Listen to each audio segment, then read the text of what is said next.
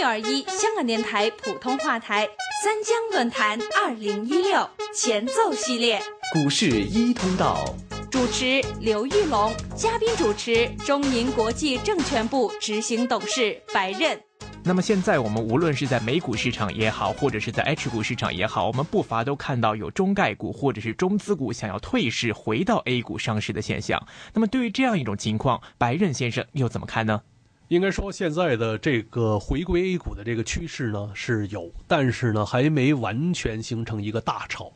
呃，这个有很多的不同的原因。呃，比如说在港股呢，有的人说呢，这个在估值水平上呢，港股呢长期处于一个比较低的这样一个位置，特别在个别的行业。跟国内的 A 股的差距呢是很大的，比如说在港股个别的行业呢只有呃几倍的市盈率，但是呢同样的资产、同样的企业呢在内地的 A 股呢却有二三十倍的市盈率。那么在这种巨大的差异之下呢，其实呢确实呢很多的这个大股东呢会考虑到啊，呃无论是集资的角度也好，本身的这个呃企业价值的这个角度也好呢，可能呢 A 股呢是一个更好的一个选择。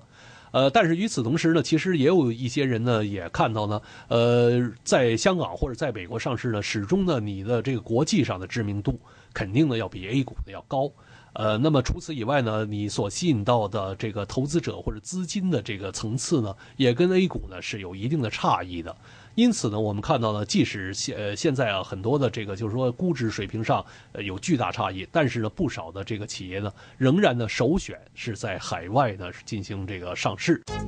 三江论坛二零一六前奏系列。呃，当然呢，这这个，比如说部分的一些高科技公司、网络公司，在美国纳斯达克上市之后呢，发现呢，主要呢，呃，不是一个估值的考虑了，那可能是当地市场的监管的一些的问题。那么，在一些像美国也好，或者一些一些比较发达的这个国家呢，它的这个法规的要求呢是比较这个呃严谨的。那么，在呃这里个过程当中呢，就发现呢，比如说有一些呃在呃流程上的问题啊等等。那么这些呢，实际上在国内。的呃营运的层面呢，并非是有什么问题，或者说也绝对没有一些犯法的呃这样一个呃呃举措。但是呢，在国外的认知上面呢，就可能有一些不一样。也说呢，呃，在这个过程当中呢，有可能呢会产生大量的一些法律的诉讼啊等等，那么会对上市公司以及它的股东呢带来了呃很负面的一些影响。因此呢，这个也促成了部分的高科技公司呢，为什么会倾向呢宁肯在美国退市